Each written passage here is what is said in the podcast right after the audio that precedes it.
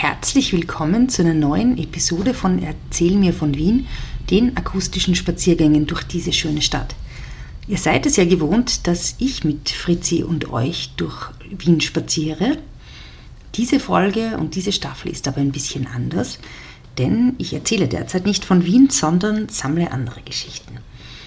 Aus diesem Grund erkundet Fritzi in der kommenden Episode mit einer besonderen Moderatorin und Zuhörerin diese schöne Stadt, mit ihrer Tochter Daniela.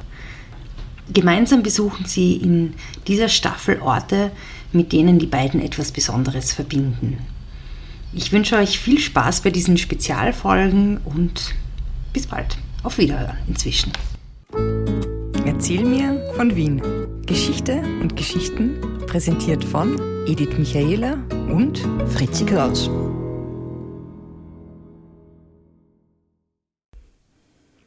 Herzlich willkommen bei der dritten Folge der Sonderedition von Erzähl mir von Wien. In der Sonderedition reden Fritzi und Daniela über Orte oder Dinge in Wien, die sie verbinden. Und wie in der letzten Folge, da ging es ums Hochhaus in der Herrengasse, schon angekündigt, geht es heute um Mozart in Wien.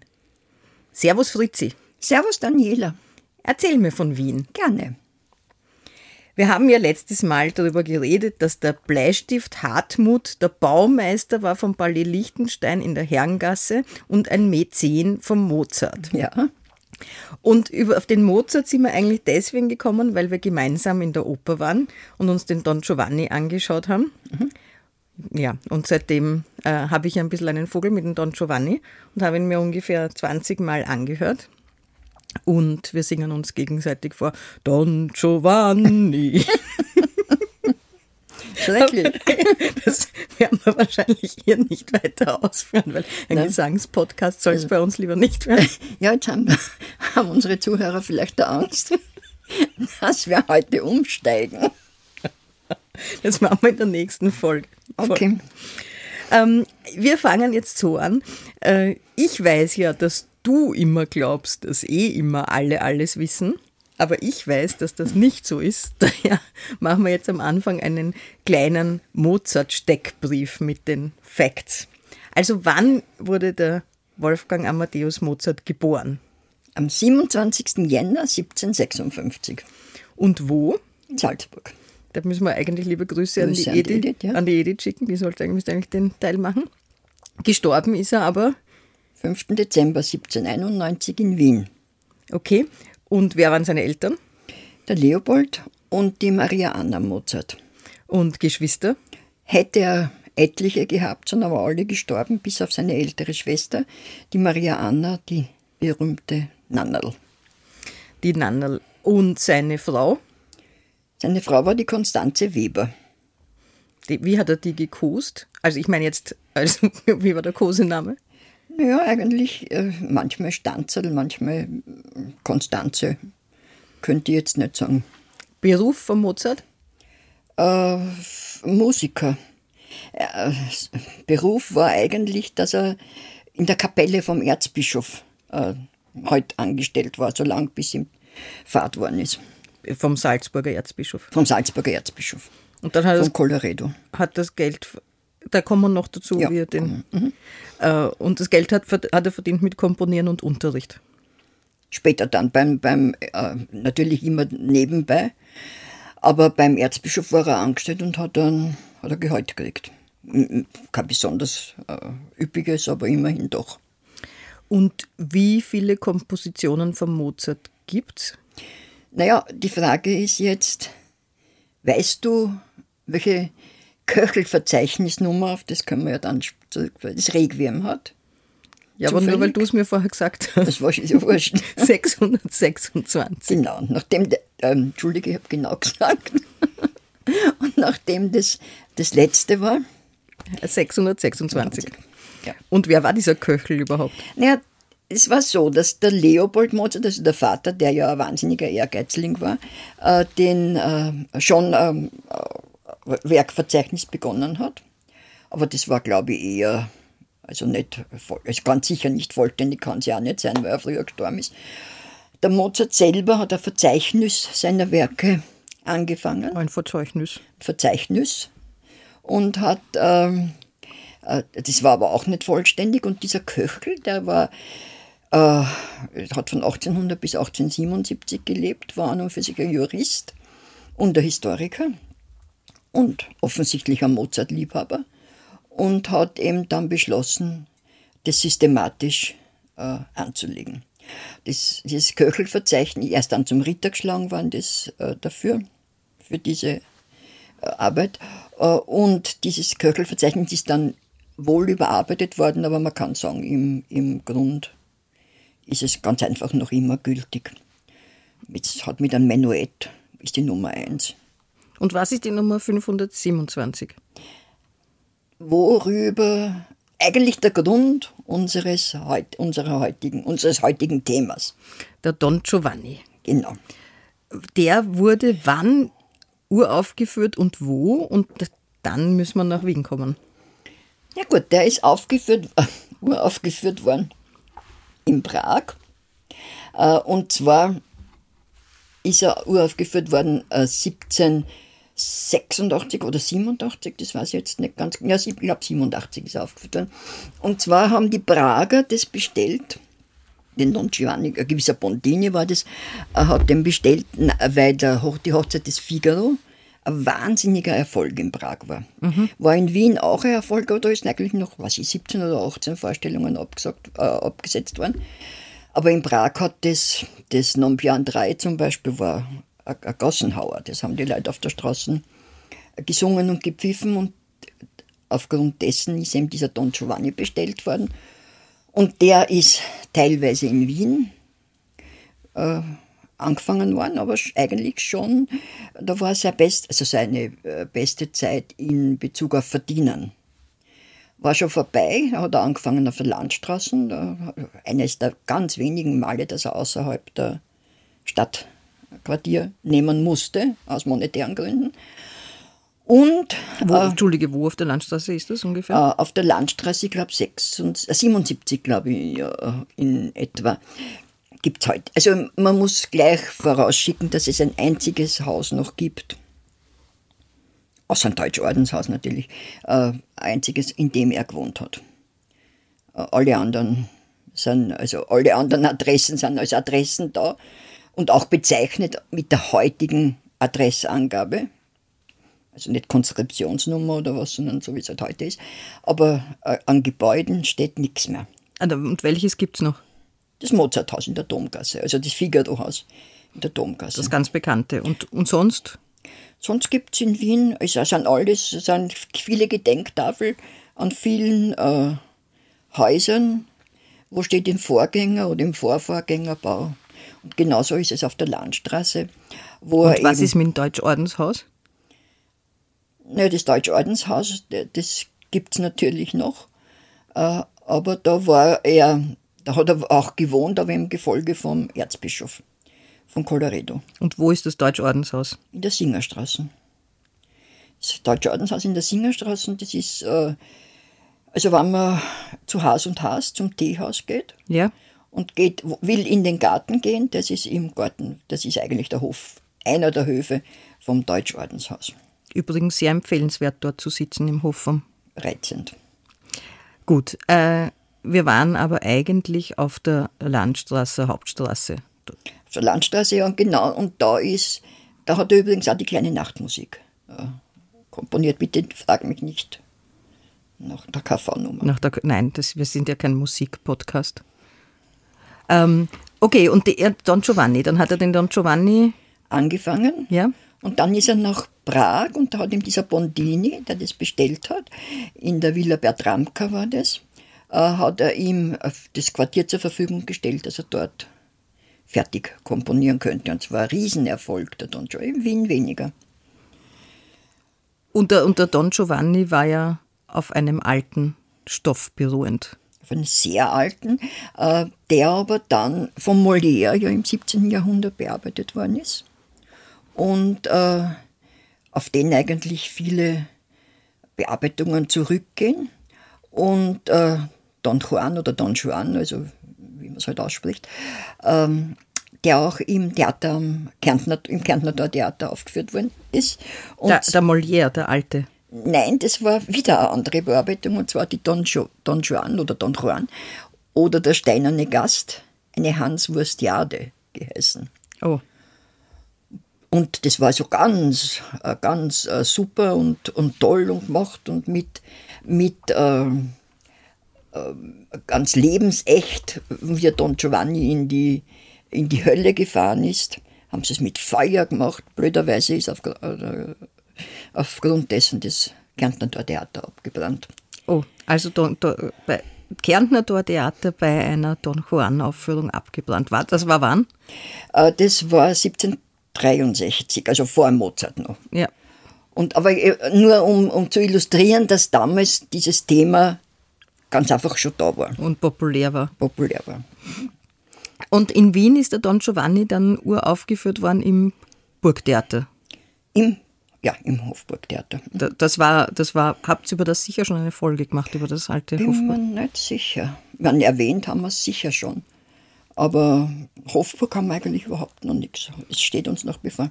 Aber das Hofburgtheater war nicht dort, wo jetzt das Burgtheater ist. Nein, nein, dort war ja die Bastei, wo jetzt das Burgtheater ist. Na, das Hofburgtheater war, äh, ist gebaut. Das war ein altes Ballhaus ursprünglich. Und Ballhaus heißt Ball. zum, zum Ballspielen. Ja, Ball, ja, so. Ja, und also, Badminton. genau. Nur mit Bällen, glaube ich, nicht mit Federbällen, sondern mit Bällen. Und dieses, äh, das, wenn du dir jetzt vorstellst, du gehst durchs Michaelertor vom Michaelerplatz kommend und da hast du ja den Fahrweg in der Mitte und links und rechts Fußwege. Und wenn du beim linken reingehst, kommst alsbald zu einem Fenster Ja. und unter dem Fenster hast du eine Schrift. Und da steht, das war der Eingang zum alten Hofburgtheater. Und da war dieses Burgtheater, was, also, was bis zur Eröffnung des neuen Burgtheater in den 1890er, 1895, glaube ich, ähm, äh, eben das Burgtheater war. Ist das dort, wo auch der Eingang zur Wohnung von Gottfried von Einem ist? Naja, in, äh, In dem Durchgang. in dem Durchgang. Ja.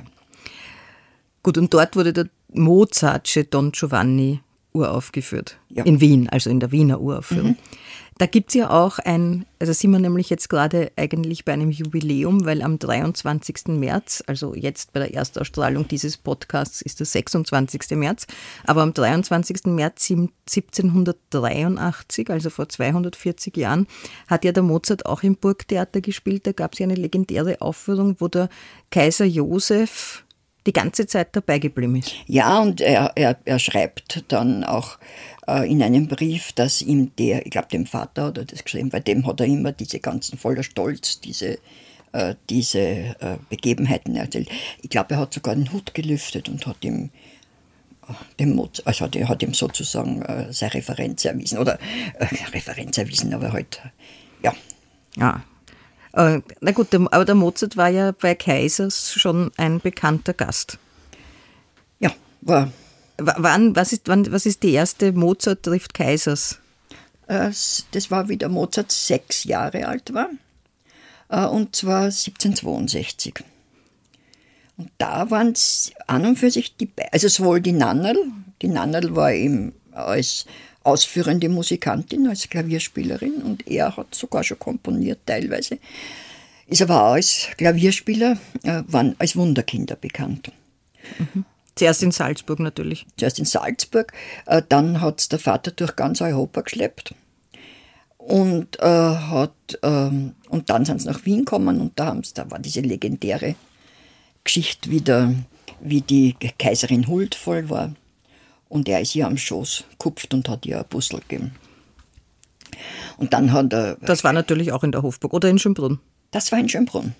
Und dann hat die, äh, dann haben was haben die Kinder gespielt oder nicht? Auf jeden Fall ist der kleine Mozart ausgerutscht und auf die äh, und hingefallen und alle Kaiserkinder sind weg, außer die Maria Antonia, die jüngste, die ist gekommen und hat ihn, hat ihm geholfen aufzustehen und er hat zu ihr gesagt, dich heirate ich einmal. Na schau. Ja, schau, das sind die Legenden, die legendären Geschichten. Wenn wir uns jetzt da zurückversetzen ins Jahr 1762, das kleine Mozart-Bubel und die kleine Schwester sind sechs, na, er ist sechs Jahre alt. Sie war sechs Jahre, glaube ich, älter. Mhm. Und die kommen in Wien an. Du hast mir gesagt vorher, die sind am Schanzel angekommen. Was ist das Schanzel? Ja, das Schanzel war die Schanzelmaut und das war an der Donau. Musst du denken, die Rosauer Lände heute. Ja. Äh, und dort sind halt die Schiffe angekommen und die aus der, ähm, aus der Fremde oder halt nicht aus der Umgebung angekommen sind, haben ja Maut zahlen müssen. Und die sind mit Klavier und mit allem Möglichen angekommen, die Mozarts. Oh. Und äh, der Mozart war aber so lieb, hat, glaube ich, war so ein liebes Kind, hat, glaube ich, sogar ein kleines Klavier, ähm, ein kleines Klavierstück zum Besten gegeben, dass sie ganz schnell abgefertigt worden sind, aufgrund seiner, weil er so liebreizend war. Und wo haben es da, weiß man das, gewohnt in Wien? Da haben sie, glaube ich, irgendwo äh, heutige Wieblinger Straßen Färbergassen. Also so in etwa Judenplatz, also so dieser, diese Gegend gewohnt. Und wann ist er, wann ist er dann eigentlich nach Wien gezogen und warum? Naja, das war dann schon sehr viel später, aber darf ich nur ganz kurz nur was sagen zum damals noch, wie er Kind war, äh, äh dass er noch einmal bei, die, bei Kaisers aufgetreten ist, und zwar in der Hofburg. Ja. Und da ist er wieder, da haben sie ein, ein, ein, schönes Gewand bekommen, die Kinder von der Kaiserin. Und sie war wieder sehr liebreich und hat sie mit der Mutter unterhalten. Aber später hat die Kaiserin Maria Theresia ihrem Sohn, dem Ferdinand, ich glaube, die Modena war der, äh, hat gesagt, er soll sich nicht mit so einem, sie hat nicht gesagt Sindel, aber mit diesem fahrenden Volk abgeben, weil die müssen faktisch sein, also sind unter seinem Stand. Also da war es nicht mehr, mehr so ganz, ganz lieb. Ja. Also da waren sie also nicht gut genug von der, von der Herkunft her. Offensichtlich. Und sie haben musiziert oder äh, für Geld. Meine Nonna. Nonna. Naja, und ich meine, ein bisschen muss man ja sagen, vielleicht sind ihr seine Briefe zu Ohren gekommen. Weil die Briefe der Familie Mozart sind ja sehr kurzweilig, aber nicht sehr äh, zurückhaltend. Nein, und äh, das ist ja, er schreibt ja, er hat ja sehr viele Fäkalausdrücke. Und es gibt ja welche, ich weiß, du wirst jetzt ganz böse sein, weil das, du bist immer fuchtig, wenn ich dir das sage. Es gibt ja Psychologen, die behaupten, er hätte das Tourette-Syndrom Syndrom gehabt.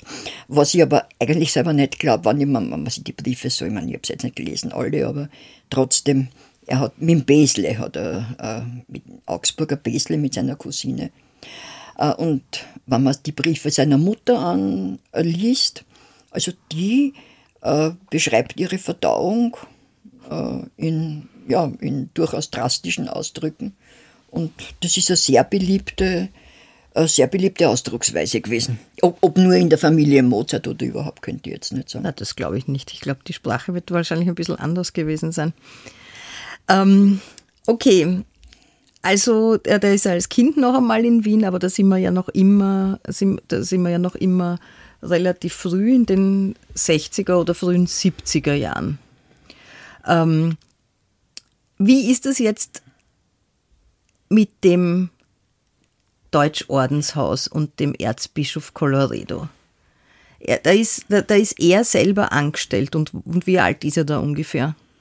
Ja, ich glaube mit 16 ist er in den Dienst von Colloredo äh, getreten und ist dann eben, der Colloredo musste aus familiären Gründen, glaube ich, nach Wien und hat eben im Deutschordenshaus gewohnt. Klarerweise, es war Orden heute, halt, ja. eine kirchliche Sache. Und der Mozart scheint aber sehr viel Freiheit gehabt haben. Ich verstehe überhaupt nicht, warum er so, der, der Colorado war ihm halt unsympathisch, aber ich meine, jedes Mal, wenn er um Urlaub angesucht hat, hat er Urlaub gekriegt. Und es war ja nicht so, dass er jetzt da um zehn, jetzt um zehn Tage Urlaub angesucht hat, sondern du musst dir vorstellen, die sind durch die ganze, durch ganz Europa gereist. Also das waren Monate. Und er hat eigentlich immer gekriegt, diese, äh, diese Urlaube. Nur hat er da müssen, im Deutschordenshaus hat er müssen mit dem Küchenpersonal essen. Und das hat ihm überhaupt nicht passt. Und in Wien. Da ist er sich dann wieder zu gut vorkommen. Also, also lauter, Sta lauter Standesfragen. Ob, ob es ihm zu gut, ob es ihm zu gut oder ob es ihm nur halt ganz einfach nicht recht war. Weil, du musst dir vorstellen, er war in Wien und das war 1981 wahnsinnig begehrt und auf einmal war er irre Hype um ihn. Und er hat, er hat Klavierstunden gegeben, er hat äh, Konzerte gegeben, er hat komponiert, er ist, äh, er ist ganz einfach ein Star gewesen, ein Wahnsinniger.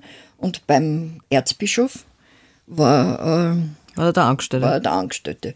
Und eine, eines Tag, eine, einmal, das schreibt er ganz empört in seinem Brief, hat er müssen äh, spielen bei einer Abendveranstaltung vom Erzbischof und wäre aber eingeladen gewesen bei der Gräfin Thun-Hohenstein, glaube ich. Wurscht, ist, ich meine, das ist ja egal, bei irgendeiner Gräfin.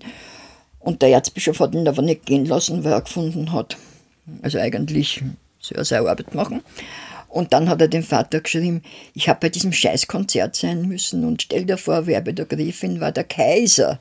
Und also so musst du dir vorstellen, das war, also er, es hat ihm furchtbar, hat ihm furchtbar aufgeregt, dass er, äh, dass er halt da Angestellter ist und nicht machen darf, was er möchte. Und das war dann so, dass er sich entschlossen hat, was to total, wirklich total äh, ungewöhnlich war und wirklich auch sehr wagemutig. Äh, er hat sich entschlossen, frei also Freiberufler quasi zu werden. Ah, er hat hingeschmissen beim Colorado. Oder wird, die, wird das Verhältnis zum Colorado geendet er, im Deutschordenshaus? Er hat zum er hat ein Abschied, also ein Abschiedsgesuch eingereicht. Und der Colorado, dem war das ganz einfach lästig. Der hat gesagt, er soll zum äh, Graf Arco gehen. Das war sein Hauf, also der Haushofmeister oder so. Und der, der, dem ist der Mozart anscheinend auf die Nerven gegangen. Und er hat dann dem Vater geschrieben, er hat mich mit einem Tritt in den Arsch hinaus befördert. Wobei man sagen muss, eigentlich angenommen hat dieses Abschiedsgesuch niemand.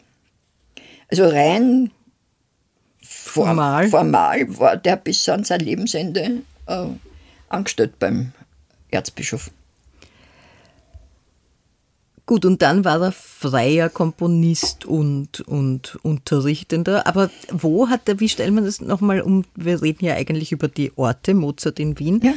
Ja. Äh, wo hat er noch äh, gespielt oder wo sind seine Sachen? Hat er eigentlich selber gespielt? Er hat selber Klavier gespielt, oder? Und er hat selber Klavier gespielt, Geige gespielt. Äh, und er, ist auch, er, war, er war ja dann auf einmal ohne Wohnung. Ach so, weil er gewohnt hat im Deutschordenshaus, ja. Und er hat aber gekannt aus äh, Mannheim, aus, von einer seiner Reisen, die Familie Weber. Und diese in, Webers, da hat er sie verliebt gehabt in Mannheim schon in die älteste Tochter, in die Aloysia hat gehabt irrsinnige Pläne, er mich mit ihr, dass sie als Sängerin, sie war eine sehr gute Sängerin, mit ihr als Sängerin nach Italien und so weiter. Die hat aber inzwischen einen anderen geheiratet gehabt. Aber die Mutter hat mit drei Schwestern noch in Wien gewohnt. Und zwar im Haus zum Auge Gottes in der Milchgasse 1. Auge Gottes Kino? Na, Auge Gottes hat das Haus. Das Auge Gottes Kino ist ja im 9. Aber das ist dort, wo der Gutruf drinnen ist. Ah ja, der berühmte Gutruf, wo der Qualtinger immer gesessen ist. Genau, also in der, in der, in der Nähe vom Petersplatz, also zwischen Petersplatz und Und Kaffeekorb. Und Kaffeekorb, ja genau. Weiß jeder. Und dort hat er gewohnt bei den... Gibt es ein Supersteak beim Gutruf? Ja. Na gut. Uh, gut. also dort hat er gewohnt. Ja. Dort hat er gewohnt und die, also die Mutter und die drei Töchter. Konstanze war äh, 19, er war 25, 19, äh, 1781. Die Webermutter und die drei Töchter. Die Webermutter und ja. die drei Töchter. Und die Webermutter, die wird also überall eher als Kupplerin beschrieben, also eher schlecht beschrieben. Und das, der Vater hat das mit äußersten Miss Missfallen gesehen. Wir haben ja diesen ganzen Briefverkehr vom Vater und Sohn, das ist ja das Aufschlussreichste. Und der Mozart hat, bitte? Also, der Mozart hat gefunden, dass es wahnsinnig bequem ist. Er muss überhaupt nichts machen. Die wuseln um ihn herum. Allerdings hat die Konstanze einen Vormund gehabt und die Mutter und der Vormund dürften da was ausbaldobert haben und wollten dem Mozart was unterschreiben lassen, äh, dass er quasi, äh, also ich möchte nicht sagen entehrt, aber halt die Konstanze quasi heiraten muss. Und die Konstanze hat das aber genommen und zerrissen und hat gesagt, also das also über die Mutter sagt eigentlich niemand was Gutes. Und es ist dann so weit gekommen, dass er die Konstanze geheiratet hat im Endeffekt. Und hat es auch dem Vater gestanden und der war von den Socken. Also der war nicht so begeistert. Und, wo, und da hat er mit der Konstanze weiter in der Milchgasse gewohnt? Nein, nein, das hat, da war er noch nicht verheiratet, dann ist er gezogen. Dann ist ihm das doch selber wahrscheinlich zu komisch vorkommen. Dann ist er gezogen am Graben. Oh, der und, war aber noch nicht so nobel wie jetzt? Oh ja, der Graben Schon? war immer erste Adresse. Und in ein Haus, das den Arnsteins gehört hat, weiß nicht, ob es Fanny Arnstein, Bankier Arnstein. Ähm, und zwar ist das das Haus, man denkt Habsburger Gassen Kohlmarkt. Ja. Also vom Graben weg. Eck Habsburger Gassen ist jetzt der Chibo, Eck Kohlmarkt ist der Cartier. Und dazwischen ist ein Haus und das war dieses, da ist dieses Haus, in dem er äh, gewohnt hat, gestanden. Er hat geschrieben, das Zimmer ist 15 Fuß lang und einen Fuß breit. Also es wird ein bisschen übertrieben gewesen sein, aber es war halt offensichtlich nicht. Es war ein Schlauch. Es war ein Schlauch, ja nicht so und nicht so Dings. Aber er war, er war halt schon, schon sehr, sehr bekannt. Na, und wo hat er, sag, sag mal noch was über die Konzertorte, wo hat er gespielt? Wir hatten schon da eben das äh, Burgtheater, dann das Kärntner Tortheater gab es wieder oder war das noch in Asche ja, ja, und Asche? Wieder, nein, nein, nein, nein, das ist wieder aufgebaut, äh, äh, ja, aufgebaut worden. Da, ist, äh, da hat er auch äh, seine Opern hauptsächlich dann äh, von ihm gespielt. Sag noch einmal, wo war das Kärntner Tortheater? Beim Kärntner Tor aber. Genau dort, wo das Sacher jetzt ist, Hotel Sacher jetzt ist. Und wo die Oper ist, muss man sich vorstellen, dass die Stadtmauer war. Mhm. Also das war direkt hinter der Stadtmauer, in der Stadt natürlich. Und dann hat er gespielt. Dann haben, das war so, dass Musiker Subskription, Subskriptionskonzerte veranstaltet haben. Das heißt, die haben auf eigene Rechnung sozusagen gemietet. Und da waren sehr viele in der Mehlgrube. Okay, wo und ist die? Die Mehlgrube war am äh, Neuen Markt, dort wo jetzt das Hotel Ambassador ist. Die Rückseite, also eine Seite auf der Kärntnerstraße und die andere Seite am Neuen Markt. Vis-à-vis war übrigens ein Kaffeehaus, wo sehr viele Journalisten verkehrt haben. Und diese Mailgruppe der Beethoven, also da haben alle die äh, ihre, ihre Subskriptionskonzerte oder teilweise gemacht. Wie, und wieso hat das Mehlgrube geheißen? Weil man ursprünglich Mehl verkauft hat auf dem Ja, Markt. Ist, ist logisch. Und der Mehllager war und äh, ja. Und dann waren Augartenkonzerte. Aha, wo waren die im Palais Augarten oder die im Park? Im alten Palais Augarten, also in dem, wo das, das dann ruinös schon war, wo jetzt eigentlich in dem Teil, wo die äh, Manufaktur drinnen ist. Und, also in der alten Favorita. Ach so, ja. Mhm. Und äh, das ist veranstaltet worden von jemandem. Und dann hat der Jan, das war ein Cafetier, dem nicht der Turnvater. Nicht der Turnvater, der war ja später, aber dieser Cafetier, Cafetier Jan, kennst du das, äh, das Café Frauenhuber, kennst du natürlich. Klar, ja. Klar, und dem hat das gehört. Aber jetzt müssen wir noch sagen, wo das Café Frauenhuber ist. In der Himmelpfortgasse, Rauensteingassen, äh, stoßt an. So da quasi am Eck hinterm Steffel. Ja, am, äh, ja, also ja, ja, der Gassen rechts vom Steffel. Stückel vor dem Finanzministerium. Ja. Und ähm, dieser Jan hat schon dort Konzerte ver, äh, veranstaltet. Da hat er ein Konzertsaal gehabt, oben lokal. Und eben Morgenkonzerte in, im Augarten. Oh. Und die, okay, teilweise auch, auch im Freien. Ah, teilweise auch im Freien. Mhm. Mhm. Und weiß man da auch noch, was er da gespielt hat? Oder äh, so? Eigentlich, das ist mir jetzt nicht ganz, äh, das weiß ich jetzt nicht, bin nicht ganz geläufig, ist mir nicht ganz geläufig. Und am Kobenzel im Schloss hat er auch gespielt?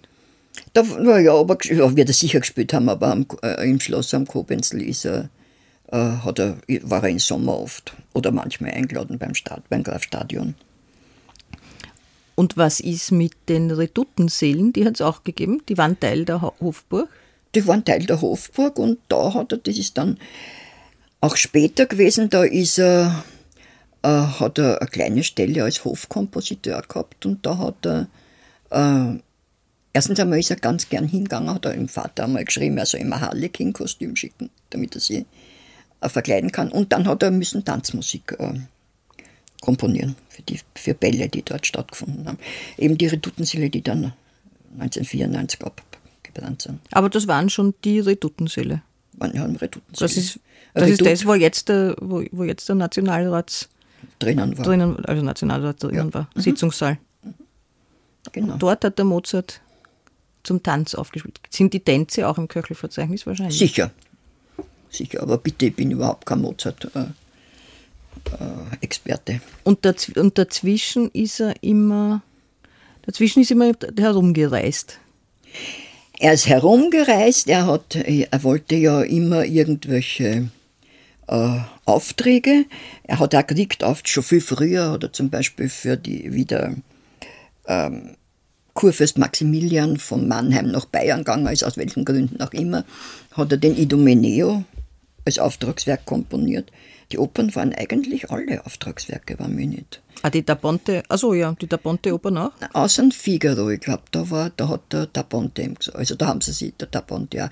Aber zum Beispiel die Entführung aus dem Serail, äh, das hat der äh, Kaiser Josef bei ihm bestellt. Der wollte ein deutsches Singspiel. Unser Josef. Unser Josef, Josef II. Und da waren diese Türken, da waren Nein, wurscht, ja. und, die, und die Zauberflöte, was, das war eine Freimaurer-Auftragswerk? Nein. Nein, das war von Schikaneder. Äh, den, den, hat er gekriegt, war der findiger Theaterdirektor. Den hat er schon gekannt, ich glaube aus Mannheim oder aus Augsburg, egal, also von viel früher. Und der äh, hat das Freihaustheater gekauft im vierten Bezirk und hat, wollte dort, hat ihm die Idee für diese Oper gehabt. Und da sind sehr viele freimaurerische Ideen eingeflossen. Äh, und für den Mozart war das sehr gut, weil der war schon ziemlich down damals. Was finanziell? Finanziell und auch gesundheitlich, weil es war im letzten halben Jahr seines Lebens. Mhm. Und hat, äh, und der Schikaneder hat das Libretto geschrieben und er hat komponiert und das Ganze ist ziemlich verwirrend. Und war aber ein Erfolg noch einmal. Total, der, beste, der totalste Erfolg. Da sieht man zum Beispiel, er hat, da hat es einen gewissen Blanchard gegeben, der Flugmaschine im Prater vorgestellt hat. Und der Mozart war zwar nicht selber dort, schreibt er, da stand sie, äh, aber, die, aber er hat es sofort aufgenommen und hat es in den, in den zweiten Akt der Zauberflöte eingebaut. Also, und das war natürlich, war allerdings ein völlig anderes Publikum äh, als, als, bis da, also bis dahin. Ne? Und der Schikaneder ist reich geworden dadurch? Der Schikaneder ist reich geworden, der konnte sich, konnte sich äh, dann gemeinsam mit einem Kompagnon, mit Bartholomäus Zitterbat hat der Kompagnon äh, das Theater an der Wien kaufen. Wobei, das, wobei er das eigentlich musste, weil der Starrenberg das Freihaustheater geschlossen hat. Und wo, jetzt haben, wir, jetzt haben wir ein paar Aufführungsorte, jetzt weiß ich aber noch immer nicht genau, wo er noch gewohnt hat. Ja, okay. Also ja, das, die Wohnung, die er sich leisten konnte und die es eben heute noch gibt in der Domgasse, das Figaro-Haus. Wo man fast nicht reinkommt, weil so viele Touristen sind. Ja, ist, ähm, äh, ist erstens einmal das Einzige, was neu äh, als das Originalhaus ist. Und äh, außerdem das, ein, äh, das, das, wo er am reichsten war, sagen wir so. Da hat er den größten Erfolg gehabt. Und da ist er dann, äh, da hat er dann gewohnt und mit, äh, mit einer, in einer Vierzimmerwohnung mit Dienstbotenzimmern am, am Dachboden und hat auch Personal gehabt und ja, und da war er, da war er ähm, sehr äh, gut betucht. Das Wichtigste war einmal großer Biladisch, das er dort äh, gehabt hat. Er war, er war äh, fanatischer Billardspieler, allerdings ein sehr schlechter angeblich. Was haben die Karambol gespielt natürlich? Nehme ich an. Kann man nicht vorstellen, dass die Pool gespielt haben. Pool haben sicher nicht gespielt. Oder Snooker. da hätte er eine größere Wohnung gebraucht. War im Übrigen der Bilatisch, soweit ich mich erinnere, ich möchte es jetzt nicht beschwören, aber unter seinen Möbeln das wertvollste Stück noch sein Tod. Jetzt weiß ich aber nicht mehr. Und wie lange hat er dort gewohnt in der Domgasse in etwa? Da hat er bis 84 gewohnt. Bis oder 83 eigentlich. Ach so, da müsste er dann ja schon relativ bald raus. Das hat er sich dann nicht mehr leisten können, oder wie? Das hat er sich dann nimmer mehr. Warte mal, ich muss jetzt nachdenken, ob ich nicht einen Blödsinn erzähle. Äh, nein, Blödsinn, der, der ist, also erst 84. Ist er erst 84 hingezogen, entschuldige. Ich habe jetzt, mit, ich hab jetzt ein bisschen eine, eine Verwirr Verwechselt. Verwirrung gehabt. Ähm, es ist, also zuerst war, ist er mal immer bergauf gegangen. Vom, äh, von der Milchgassen am Graben, dann hat ihm da ein Mäzen am Kohlmarkt der Wohnung zur Verfügung gestellt. Äh, dann ist er, sind sie, ist er am Judenplatz gezogen äh, und dann in Tratnerhof am Graben.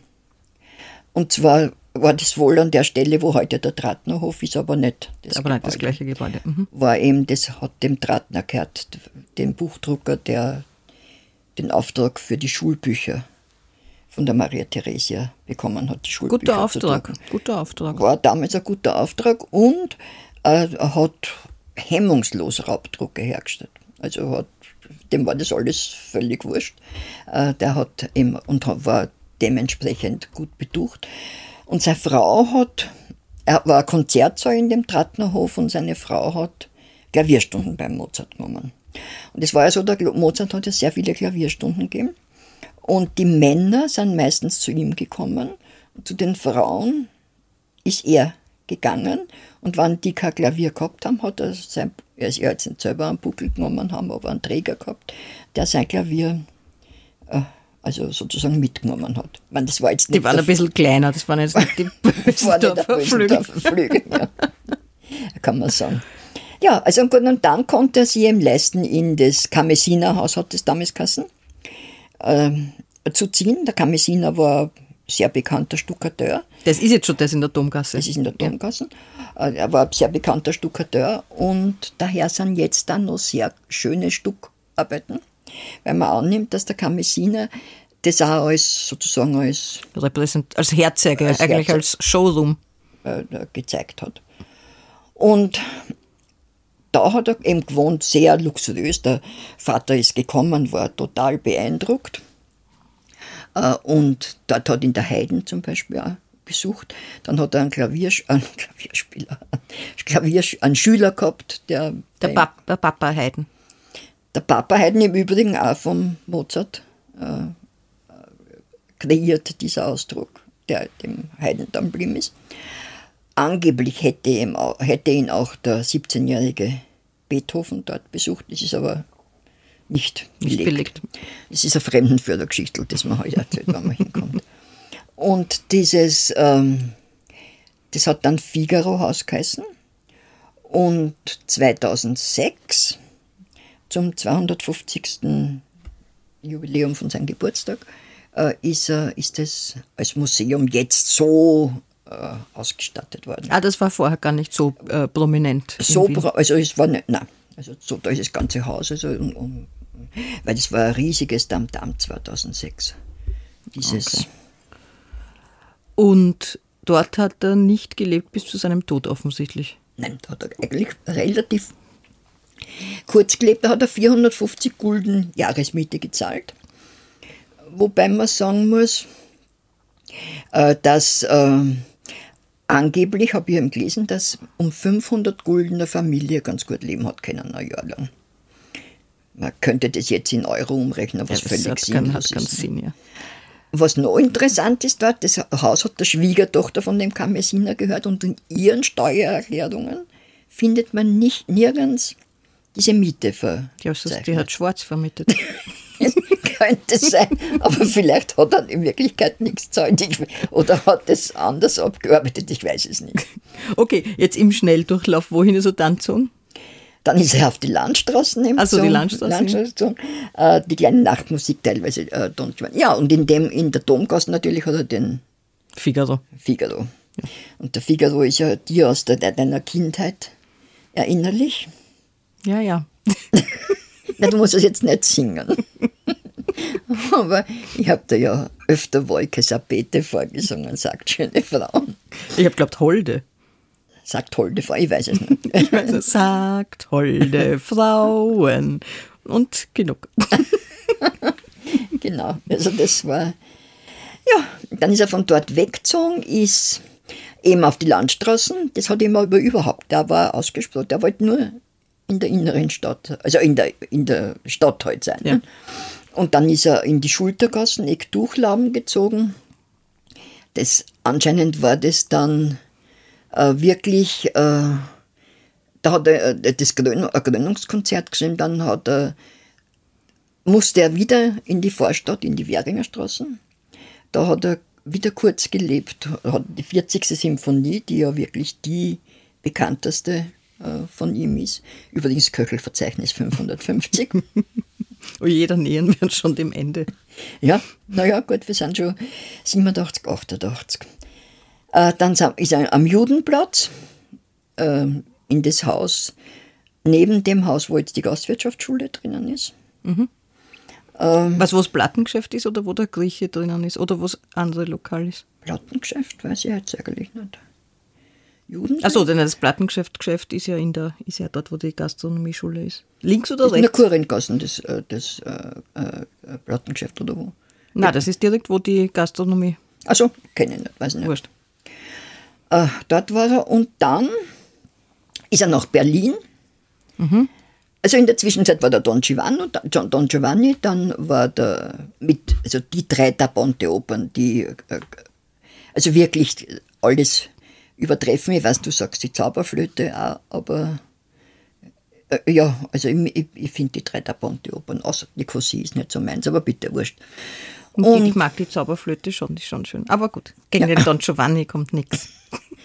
Und Figaro, bitte. Den, sich, den müssen wir uns jetzt in der Oper anschauen. Ja, schauen wir uns an. Und äh, am Judenplatz hat er die erste Probe von der Così fan tutte äh, abgehalten. Angeblich war da der Heiden dabei. Und dann ist er nach Berlin, weil er, er hat immer gehofft, dass er irgendwo äh, Aufträge kriegt. Und in Berlin hat er aber schreckliche Sehnsucht gekriegt nach der Stanzi. Das, äh, das werden wir zum Abschluss ja. noch einmal aufgreifen. Gut. Und dann ist er, und dann war, was war 1790? Ist der, der, unser Kaiser Josef ist gestorben. Ist gestorben und der, auch der Mozart war einerseits am absteigenden Ast, andere, und, und hat nie Geld gehabt, obwohl er sehr viel verdient gehabt hat. Aber es war so, dass der türkische, dass ein weiterer türkisch-russischer Krieg war, in den, der, in den Österreich involviert war und dadurch halt auch diese Aufträge zurückgegangen sind. Und dann ist unser Josef gestorben und der Leopold ist gekommen. Der Leopold II., der an und für sich kein schlechter Kaiser war, aber überhaupt musisch nicht, nicht so interessiert. Spröde. Und der Mozart hat das, die haben überhaupt, die haben nicht miteinander können und der Mozart hat keine Aufträge gekriegt und ist auch nicht eingeladen worden zur Krönung nach Frankfurt und ist auf eigene Faust und auf eigene Rechnung hingefahren. Hat ihm aber auch nichts genützt, aber in der Zwischenzeit hat die Konstanze hier den Umzug vom Judenplatz in die Rauensteingasse äh, organisiert und hat auch versucht, Darlehen zu bekommen.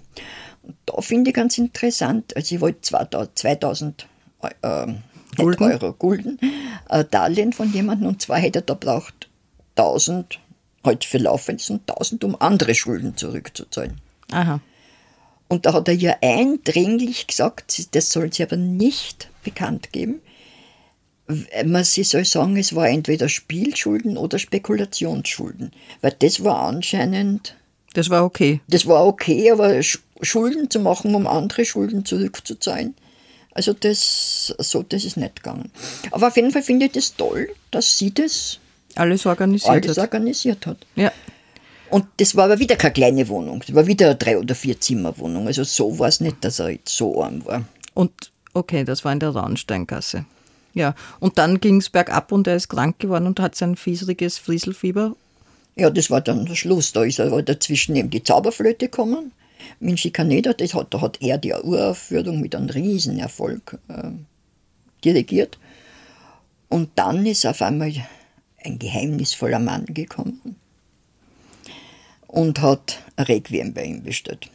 Und das war aber, das ist ganz einfach klar, da war dieser gewisser Baron Walsegg und der hat, der wollte Requiem für seine Frau, wollte das aber als sein eigenes ausgeben, das ist seine Komposition und hat deswegen äh, die, er hat deswegen eben verschwiegen, äh, bei wem er es bestellt hat.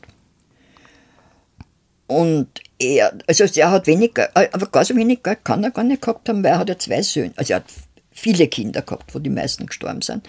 Aber er hat zwei Söhne Überlebende gehabt, den Karl, der war in Löwenburgschen Konvikt, bei den Piaristen, der man heute sagen, im mhm. Internat, was also sicher gehoben war. Und der Kleine ist erst im Juli auf die Welt gekommen, der Franz Xaver, äh, 91. Und der hat noch immer viel verdient, aber er hat halt leider Gottes auch mehr ausgegeben, als er verdient hat. Und dann ist er am 5. Dezember 91 gestorben am, wie heißt die Krankheit? Was stimmt? Am hitzigen Frieselfieber. Am hitzigen Man nimmt heute an, dass es eine rheumatische Erkrankung war. Aber wenn du dir vorstellst, wie der in seiner Jugend und sein ganzes Leben hin und her. hin und her in diesen Kutschen, ist ja ein Wahnsinn. Und ist dann beerdigt, das weiß man ja, in einem Schachtgrab am St. Maxer Friedhof, über den es auch eine Folge gibt, wenn ich mich richtig erinnere. Ja, was aber überhaupt nichts Ungewöhnliches war. Also Und man glaubt in so einem, in so einem Klappsack, Klappsack das, vom lieben Josef. Das weiß man aber auch nicht mehr, mehr weil äh, es gibt ja hunderttausend Sachen. Einige sagen, ja, der Klappsack war verboten, was aber nicht stimmt, sondern die josephinische Begräbnisordnung mit dem Klappsack ist zurückgenommen worden. Das heißt, du musstest nicht in einen Klappsack. Ah, aber du konntest. Aber du konntest. Sehr vernünftig. Aber Schachtgrab war, war also nichts Ehrenrühriges. Und in der Michaelerkirche ist äh, fünf Tage nach seinem Tod ähm, das erste Mal ein Teil des Requiems aufgeführt worden. Mhm. Und er hat sie nicht fertiggestellt, sondern sein Schüler, der Franz Xaver Süßmeier. Der so heißt wie sein Sohn der so und was auch einige Leute zu Gerüchten, zu veranlasst, Gerüchten veranlasst hat. Genau. Und jetzt gibt es ein Ehrengrab am Zentralfriedhof. Wo überhaupt nichts von ihm drinnen ist. So Weil wie man, wie man angefangen hat, so, naja, es ist natürlich wurscht, aber man könnt, könnte an mit DNA-Analysen, mhm. wie es ja jetzt ganz aktuell mit Beethoven ist, dass man ganz genau weiß, was er gehabt hat. Kann man ihm nimmer mehr. Und im Burggarten gibt es das Mozart-Denkmal. Das ursprünglich am Albertinerplatz gestanden ist und irgendwie halt total süßlich ist. Ja, so wie der Mozart überhaupt verkitscht ist. Und jetzt zum Schluss, weil das geht eigentlich nicht eine Folge über den Mozart, ohne dass man ein bisschen was aus seinen Briefen vorliest. Aber ich kann das nicht vorlesen, darum musst das du vorlesen. Ja, gut, ich, ich lese also keine Besle-Briefe vor. Ich lese einen Brief vor, den er aus Berlin also äh, geschrieben hat, das war also 1789, äh, an sein liebstes Weiberl. Und da schreibt er, im Juni wird, ja, und das, man muss folgendes, seine Frau, die Konstanze, hat ja dann einen Dänen geheiratet, den Niesen, und hat mit dem gemeinsam die Briefe von Mozart herausgegeben. Ihre Brief, von ihr gibt es gar nichts. Ihre hat hat es unter den Tisch fallen lassen. Unter den Tisch fallen lassen. Und Stellen, und es sind sehr viele Stellen sehr geschwärzt gewesen.